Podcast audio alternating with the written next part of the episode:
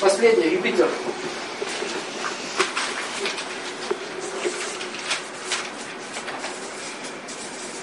Юпитер это кто? Тысячелепестковая чакра. Она уже, это уже расширенное сознание, она у связана со всеми мирами. То есть это уже контакт с высшими силами.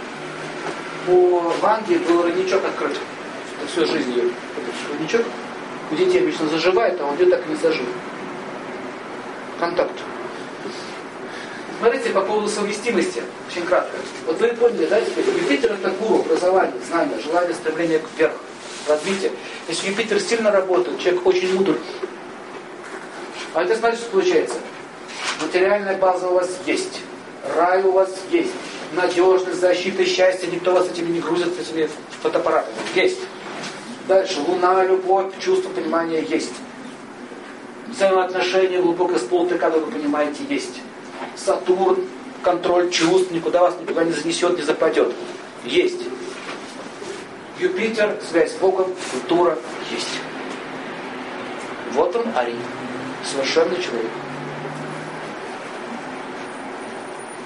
Проживаешь всю счастливо эту материальную жизнь, проживаешь счастливо. И в конечном итоге отправляешься в те миры, которые ты сам считаешь нужным. А не туда, куда вас отправит карма. Понятно?